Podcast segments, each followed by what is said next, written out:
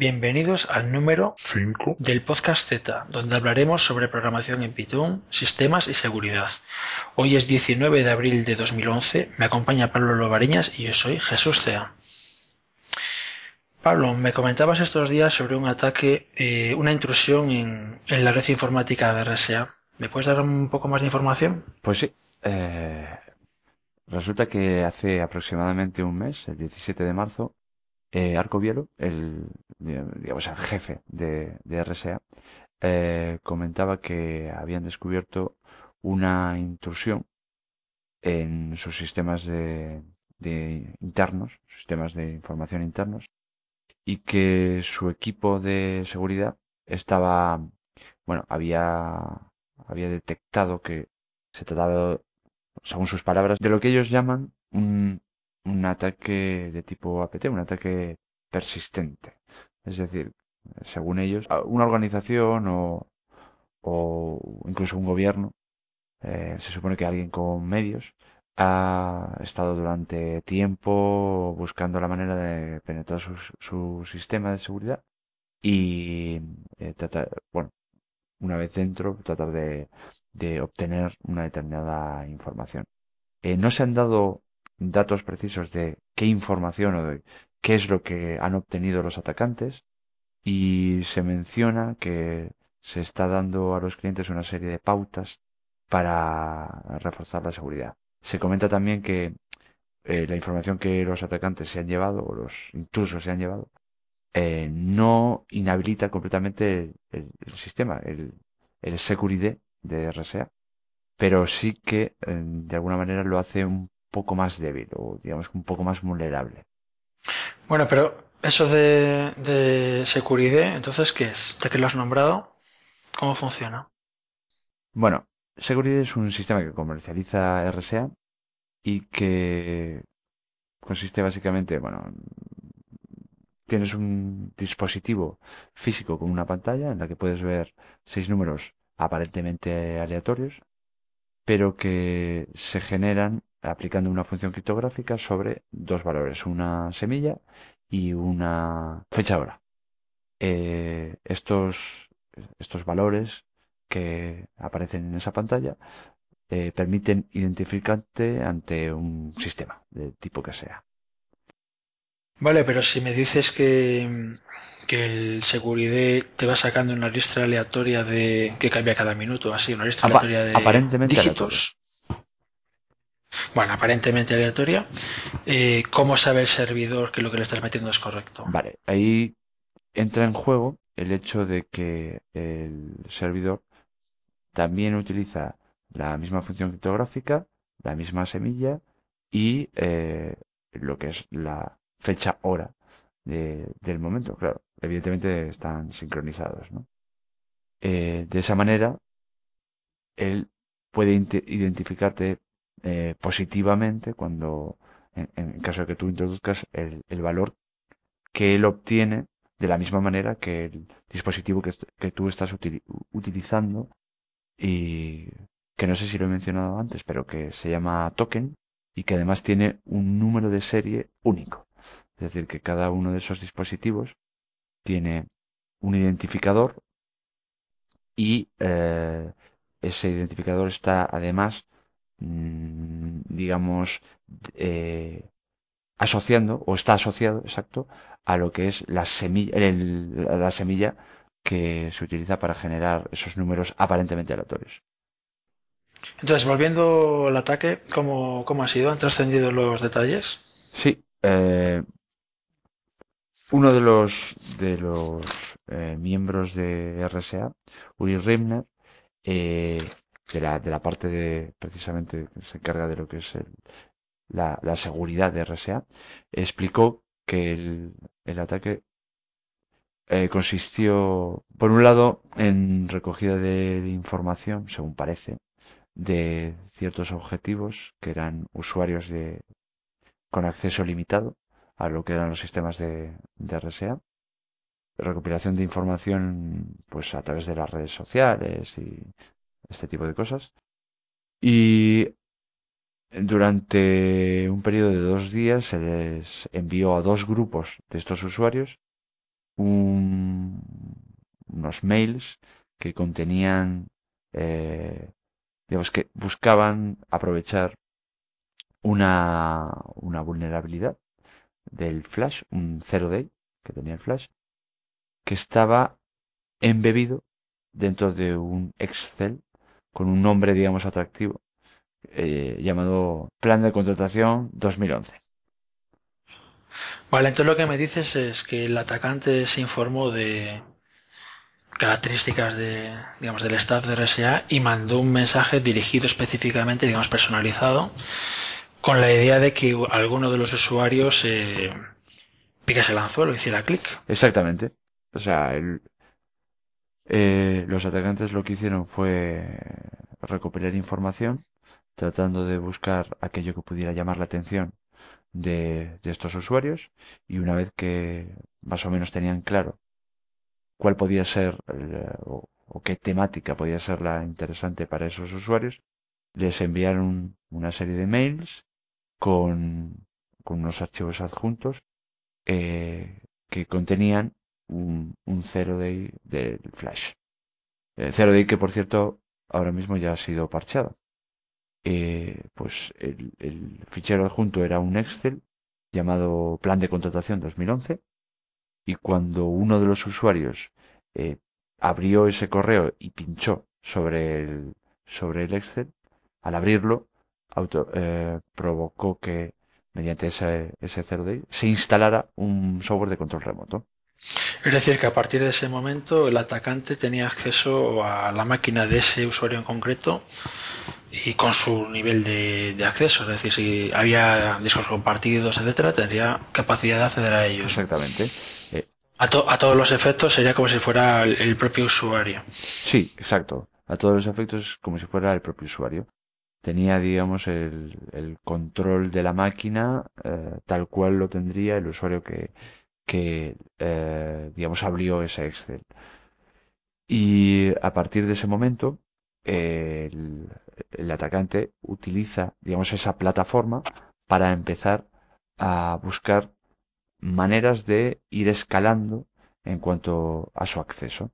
Es decir, primero se trataría de ver qué es lo que el usuario podía hacer, a dónde podía llegar, a qué tenía acceso y a partir de ahí o bien eh, trataría de escalar con el propio usuario, es decir, aunque eh, conseguir, por ejemplo, la clave de administrador de la máquina, eh, conseguir incluso ejecutar algún tipo de servicio que le permitiera tener mayores privilegios, o incluso, digamos que buscar las claves o el acceso de otros usuarios con más privilegios para poquito a poco tratar de aproximarse a su objetivo. Porque al fin y al cabo, este atacante o atacantes estaban buscando algo concreto. Ok. ¿Y se sabe qué mecanismos específicos utilizó para ganar ese acceso extra? ¿O ya el usuario inicial ya era un usuario con privilegios útiles? Bueno, por lo que parece, el usuario inicial era un usuario con acceso limitado.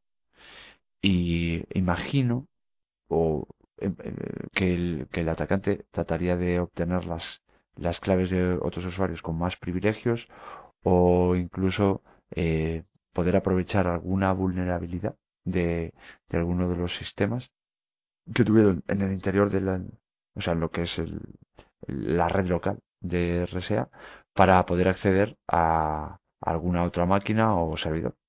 Ok, entonces una vez eh, que, que, el atacante consiguió, de alguna manera, consiguió privilegios extra para acceder a los datos eh, valiosos de RSA, ¿qué, hizo con ellos?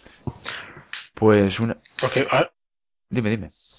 Porque lo, lo, lógicamente si yo hiciese eso, que yo no me dedico a esas cosas, claro, pero si yo hiciese eso, eh, no me lo bajaría a mi máquina dejando mi IP eh, dejando todos mis datos allí, mi DNI, mi IP, mi usuario y contraseña, etcétera, ¿no? Supongo que el usuario sería un poco, el atacante sería un poco más sofisticado. Sí, está claro que, eh, al igual que, eh, digamos, si nosotros robamos algo, ¿no?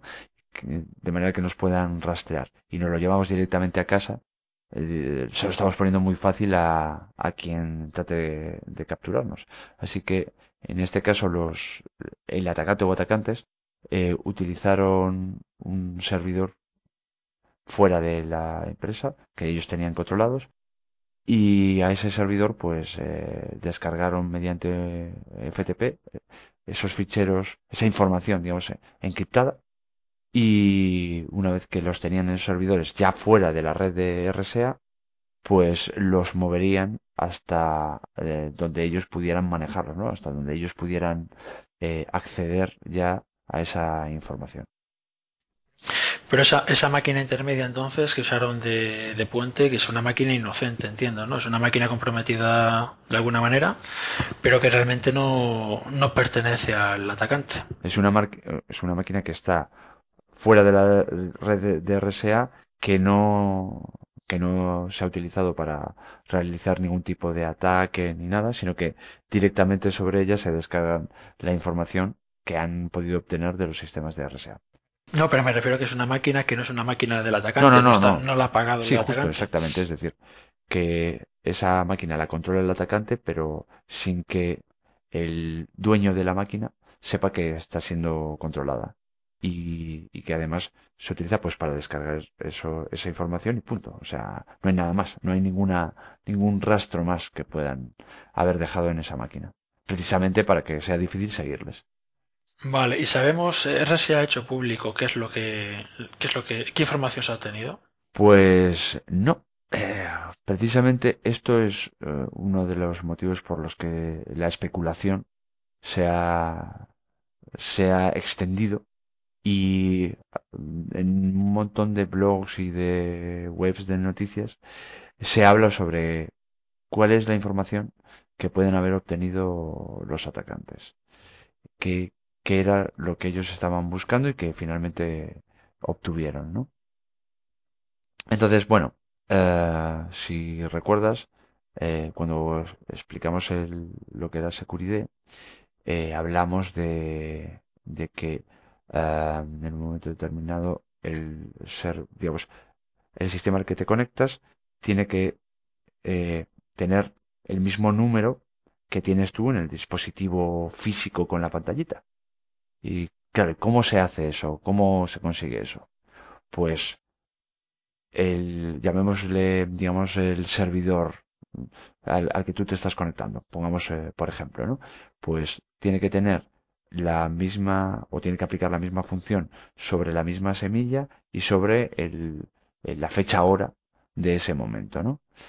Que está, se supone que está sincronizada con la fecha hora del dispositivo que tú estás utilizando, el de la pantallita.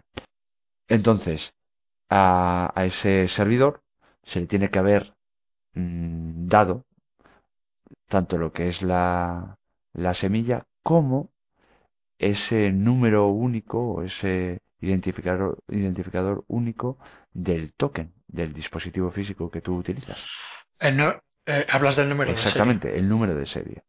Eh, entonces, eh, ese número de serie, eh, como, como es de suponer, está ligado a la semilla que se utiliza para obtener ese número, digamos, aparentemente aleatorio o pseudo aleatorio, como queramos decir. Y, y claro, eh, de alguna parte tiene que haberse sacado.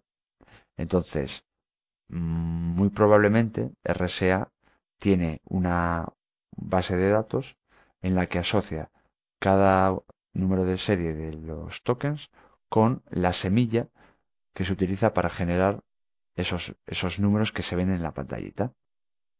Y lógicamente el, los atacantes si consiguen esa información eh, tendrán acceso a pueden reproducir el comportamiento que tiene el dispositivo token físico con lo cual tendrían digamos eh, la clave o parte de la clave de ese sistema Security que un usuario pudiera estar utilizando. Ahora lo único que les faltaría es poder es conocer el número de serie del token que está utilizando un usuario concreto para saber cuál es el número que le está apareciendo en cada momento en, en, ese, en ese token.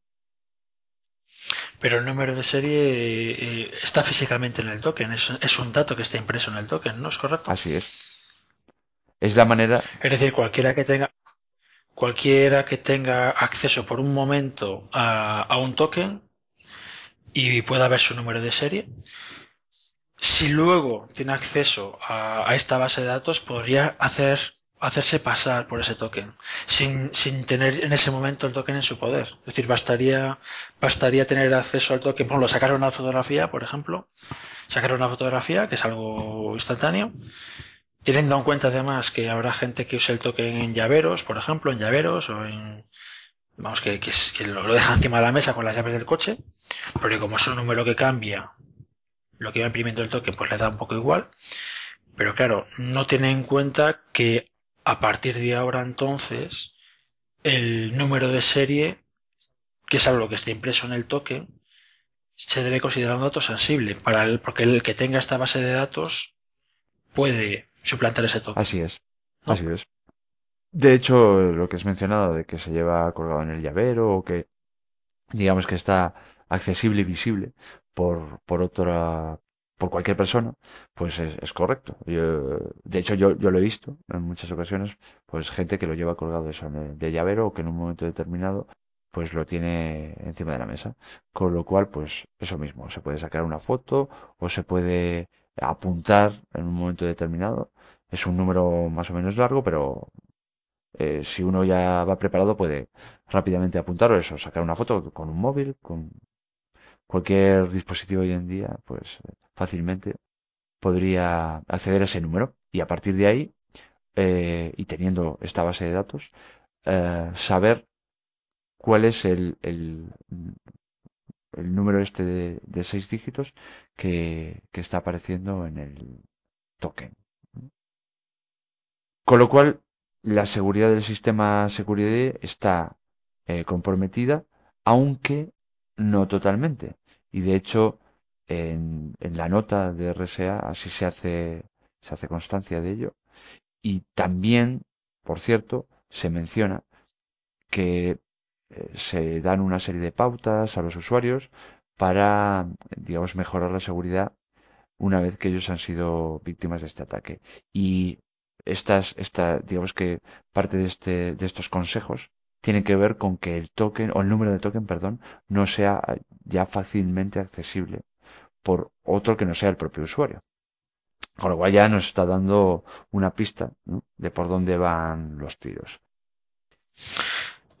Entonces ya, yo ya me estoy imaginando los departamentos de seguridad de las empresas grandes que utilizan estos tokens, eh, llamando a los usuarios, pidiéndole su token y poniéndole encima del número de serie eh, el esmalte de uñas para que por lo menos cuando alguien accede al número de serie que se sepa, ¿no? a posteriori, aunque sea. Pues, pues quién sabe, pero desde, pero desde luego, eh, digamos que las implicaciones en, en muchos casos eh, pueden ser bastante graves, porque como explicaba hace un momento, eh, si bien eh, puede parecer que la seguridad, digamos, de este sistema ya está totalmente comprometida, no es del todo correcto, porque eh, normalmente en este sistema, aparte de este número que, se, que genera el, el token, eh, hay un, lo que se llama un PIN, que es un código que crea el propio usuario. Este PIN pues puede ser, por ejemplo, pues cuatro dígitos, por ejemplo, ¿no? O puede ser eh, una combinación de dígitos y letras. Y cuando tú te identificas ante un sistema, utilizas, por un lado, ese, ese código que, que has generado, que es particular tuyo, que, que has creado tú, y por otro lado, el número que te está marcando en ese momento el token. Entonces, si bien puedan conocer, un atacante pueda conocer con esta base de datos y sabiendo tu, el número de serie de tu token, eh, qué número aparece en ese momento, lo que en principio no va a saber es la parte que eh, has creado tú, que has generado tú. Pero bueno, todos sabemos que los usuarios eh, normalmente no son especialmente cuidadosos cuando crean una contraseña, por ejemplo, con lo cual es muy posible que los, lo, este PIN no sea un número o una combinación muy compleja, ¿no? Probablemente pues haya muchos que tengan como pin un 234 y cosas similares. Además de que eh, se sabe que ciertas empresas han decidido utilizar única y exclusivamente el número que aparece en el token para realizar la identificación, con lo cual se han olvidado, digámoslo así, o han deshabilitado la parte de PIN. Y, aquí en este caso, con, con tener el número del token, automáticamente ya, bueno, y el código de usuario, ya podrían identificarse y hacerse pasar por el usuario que sea. Sí, pero entonces, eh, de todas maneras, estamos viendo que se, se trata de un ataque un poco peculiar, porque para eh, sí, se ha tenido aparentemente, porque RSA no lo ha confirmado, pero aparentemente se ha tenido esa base de datos que asocia números de serie a semillas, que permitiría suplantar tokens. Pero para que el ataque sea efectivo hace falta conocer, eh, hace falta atacar a un usuario determinado y conocer su número de serie. Así es. O sea, no es, algo, no es algo que por sí, digamos, de forma abstracta te sirva para, para atacar eh, a alguien, sino que eh, da la impresión de que puede ser una información que tenga valor comercial, por ejemplo, para una agencia de inteligencia, por poner un caso, ¿vale? Pero no algo que, un ataca que el atacante de por sí vaya a aprovechar eh, directamente, sino que es algo que puede mm, aprovechar para vender a, a otro organismo o no sé. O sea, veo que es un ataque un poco extraño, ¿no? O sea, en el sentido de que en vez de atacar algo que pueda sacar un beneficio directo, se está atacando algo que de por sí tiene un, tiene un valor potencial muy alto, pero que no lo puedes explotar tú directamente. Lo tienes que, lo tiene que explotar alguien. Entonces, o bien el ataque eh, ha sido, proviene de una organización importante, de un gobierno, de una, organización, una organización gubernamental o de una multinacional importante que ya pueda sacarle un partido directo o el, o el atacante se espera ganar dinero con esto, que a saber, eh, su plan será vendérselo a alguien. Claro, digamos que aquí ya entramos en el terreno de la especulación. Tú has planteado varias teorías, ¿no? Por ejemplo, que una organización, bien sea gubernamental o multinacional o el del tipo que sea, pues que pueda sacar partido de esta información, sea la que haya montado este ataque, que pueda ser un ataque, digamos, pues eh, de una de un grupo mafioso que lo que busca es obtener esta información para luego venderla al mejor postor o incluso que pueda ser pues el ataque de un grupo no demasiado grande porque al fin y al cabo el ataque tampoco es tan extremadamente, extremadamente complejo. Un grupo pequeño que busca obtener esta información para luego venderla y para hacerse un nombre dentro del mundo digamos de, de la intrusión y demás. Desde luego, eh, digamos que las teorías son múltiples. Eh, además, hay un está el tema de que RSA no ha eh, todavía revelado cuál es la información que se, se han llevado los atacantes, aunque parece bastante probable que sea lo que hemos dicho, pero a ciencia cierta no se sabe. Y esto da todavía lugar a más especulaciones y a, más teorías de todo tipo. No entiendo. Entonces, bueno, ¿qué, ¿qué experiencia práctica podemos sacar de aquí? ¿O qué, como se dice, moraleja eh, estemos este ataque? Porque estás hablando, por ejemplo, de que el vector de ataque ha sido un, mes, un, digamos, un mensaje de correo electrónico malicioso muy bien dirigido y muy bien refinado y muy bien ajustado al, al, al destinatario, con lo cual, pues evidentemente cuela, porque te han investigado bien, ¿vale? que luego además estaba explotando una vulnerabilidad 0-day, es decir, no es que el usuario haya hecho algo mm, excesivamente incorrecto, hacer doble clic en un adjunto, ese tipo de cosas, sino que bueno, es una vulnerabilidad que no que no es conocida y que no tiene parche porque es una vulnerabilidad nueva. Con lo cual, ¿qué, qué información o qué experiencia útil podemos sacar de ese ataque? Bueno, ¿se te ocurre algo? Está claro que hay varias cosas que, que podemos decir, decir al respecto. Por un lado, bueno, está en la parte, digamos, de los sistemas, ¿no? Que permiten eh, realizar determinado tipo de acciones a, las aplicaciones. Y acciones como, por ejemplo, la de este caso que eh, el flash o una vulnerabilidad en el flash permite la instalación de un programa de control remoto, ¿no? Entonces, eh, bueno, está claro que, que si eh, llega el programa, no sé, de dibujo de circulitos y a través de ese programa de dibujo de circulitos se puede, por ejemplo, pues instalar un, un, pequeño servidor de, de mensajería en un, en un ordenador y el sistema se lo permite y la aplicación lo permite y demás, pues, pues está claro que aquí estamos, eh, digamos, los sistemas eh, o las aplicaciones eh, hoy en día son todopoderosas, ¿no? lo cual no tiene mucho sentido, porque al fin y al cabo, si van a realizar una función concreta, pues lo lógico es limitarla a esa función. Y si se quiere salir de esa función es cuando tienen que saltar todas las alarmas, las alertas, o incluso que el sistema no se lo permita. Eso por un lado. Por otro lado, que eh, la, una red, por muy bien que, digamos, las defensas exteriores eh, sean y actúen, eh, la red interna sigue siendo un lugar, digamos, eh, susceptible de ataque. Entonces, no hay que olvidarse de protegerla también y de supervisarla. De hecho, bueno, la gente de RSA detectó este ataque gracias a la supervisión y según parece fue eh, se evitó mm, males mayores. No sé hasta qué punto, pero ellos dicen que gracias a la supervisión pues se detectó con bastante con evitando que el ataque fuera todavía más, más importante, ¿no? Aunque los atacantes, por lo que parece, han conseguido una información importante. Entonces, a lo que iba, que las redes internas también hay que, o sea, internamente hay que protegerlas. Yo que sé, pues, por ejemplo, el cifrado de toda la comunicación dentro de la propia red, para evitar, pues, que se puede, una vez que estás dentro, puedas conseguir eh, claves y información confidencial y demás.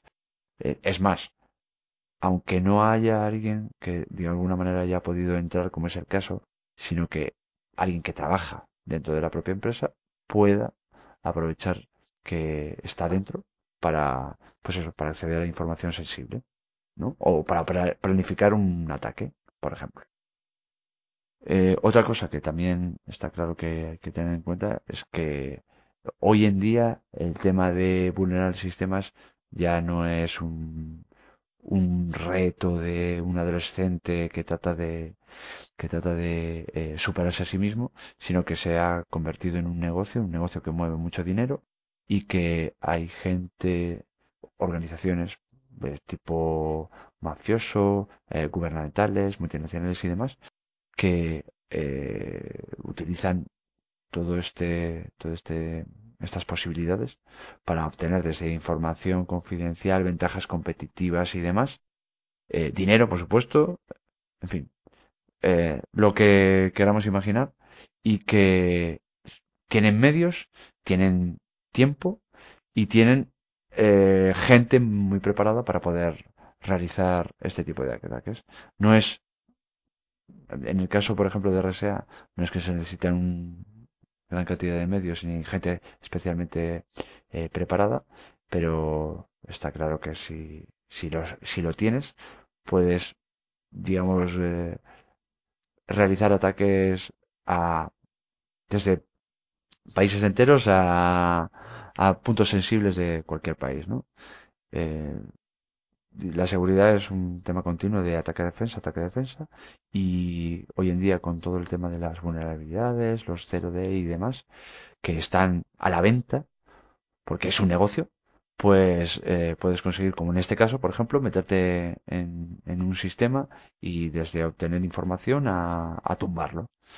Eh, imaginemos, yo que sé, lo que podría ser que entraran en el sistema de control de una, de una central nuclear o, o de la central eléctrica de una ciudad, en fin, posibilidades múltiples. No sé si a ti se te ocurre alguna algo más. Bueno, eh, yo añadiría que aunque en este caso concreto eh, parece que el ataque no dependió de eso, eh, es importante tener actualizadas las aplicaciones, sistema operativo, etcétera, instalar parches de seguridad, las políticas estándares, ¿no? Es decir, en este caso concreto parece que se aprovechó un, ataque ver, utilizando una vulnerabilidad, eh, eh, digamos, nueva, no difundida, con lo cual pues no nos hubiera solucionado nada. Pero es cierto que la mayor parte de los ataques eh, aprovechan fallos conocidos, ¿no? Fallos conocidos que por el motivo que sean no están parcheados, pues porque tocaba la semana que viene, o porque esa máquina no se puede tocar porque está en producción, etcétera pero que incluso el fabricante ya ha publicado patches de forma oficial y por el motivo que sea, muchas veces cuestionable, no, no se ha desplegado en, una empresa determinada. También yo añadiría que en este caso parece que el usuario, bueno, se ha comentado pues que ese mensaje había entrado en la carpeta de spam, etcétera. A mí personalmente me parece irrelevante que le haya entrado en la carpeta de spam. El mensaje, por lo que has comentado, que era un mensaje muy hecho a la medida para ese ataque en concreto, muy creíble, con un subject que era pues políticas de reclutamiento de este año.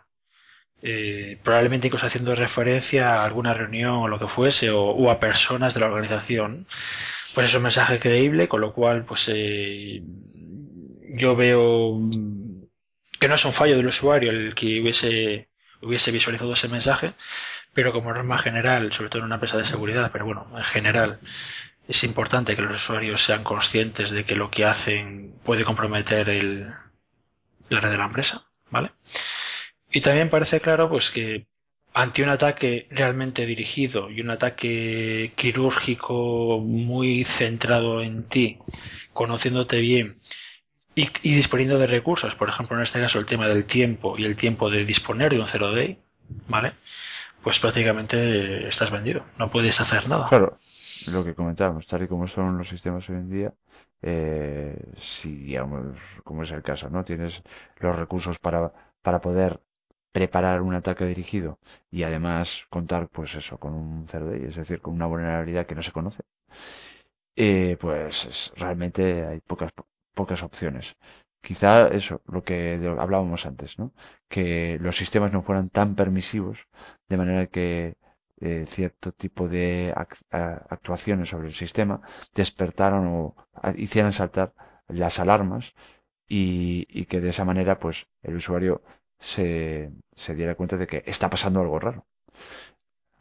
Yo creo que eso, eso por ejemplo, Microsoft con desde el Windows Vista, ¿no? El, UAC, el sistema de notificaciones de cuando eh, algún programa intenta hacer algo extraño, eh, yo, yo, no soy usuario de Windows, pero bueno, lo he visto en acción y básicamente te da un aviso, te dice qué programa está intentando hacer, qué acción, o te, dice, te dice quién es el causante y qué es lo que está intentando hacer y te da la opción de aceptar o rechazar. Entonces, bueno, en ese caso ya, por ejemplo, si abres un correo, en este caso concreto, abres un correo y por el hecho de abrir ese correo sin hacer nada especial, eh, de repente eh, se, están, se empiezan a instalar drivers en el sistema operativo, modificarse DLLs, etcétera. Eh, si hubiera saltado una alarma, el usuario probablemente, probablemente se hubiera preocupado y hubiera, hubiera hablado con alguien. ¿no? Y yo creo que el tema este de medidas de, de cómo, mm, cómo deberían funcionar un sistema operativo desde el punto de vista de la seguridad debería ser un tema de un podcast futuro nuestro, con algunas ideas, etcétera. Y, pero bueno, al final, hoy en día, eh, la mayor parte del tiempo, el, el eslabón débil es el usuario, porque le falta formación o simplemente porque, por comodidad, ¿vale? Pero que también es cierto que, en mi opinión, todos los sistemas operativos, todos, eh, son. quieren ser demasiado cómodos. Quieren mm, ser lo menos intrusivos posible. ¿no? Y bueno, pues eh, el usuario es vago y el sistema operativo no se preocupa de protegerle y así nos va. Claro, pero bueno, esto también es un poco lo que te vas encontrando habitualmente. Si quieres más, más seguridad, normalmente obtienes menos flexibilidad. Y entonces, por ejemplo, lo que comentabas tú antes del Windows Vista, estos, eh, digamos, mensajes que salen, oye, mira que el programa tal está haciendo esto, oye, que el programa cual está haciendo esto.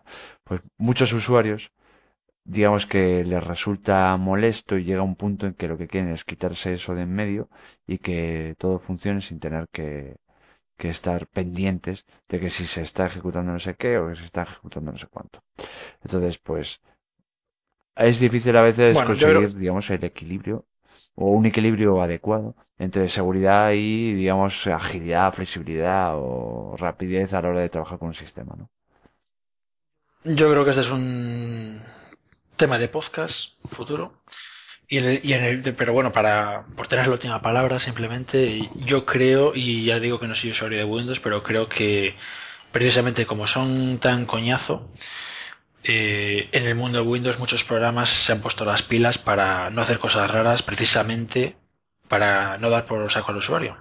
Es decir, que el primer, el primer año de Windows Vista era un sin vivir con los- las notificaciones, ¿vale?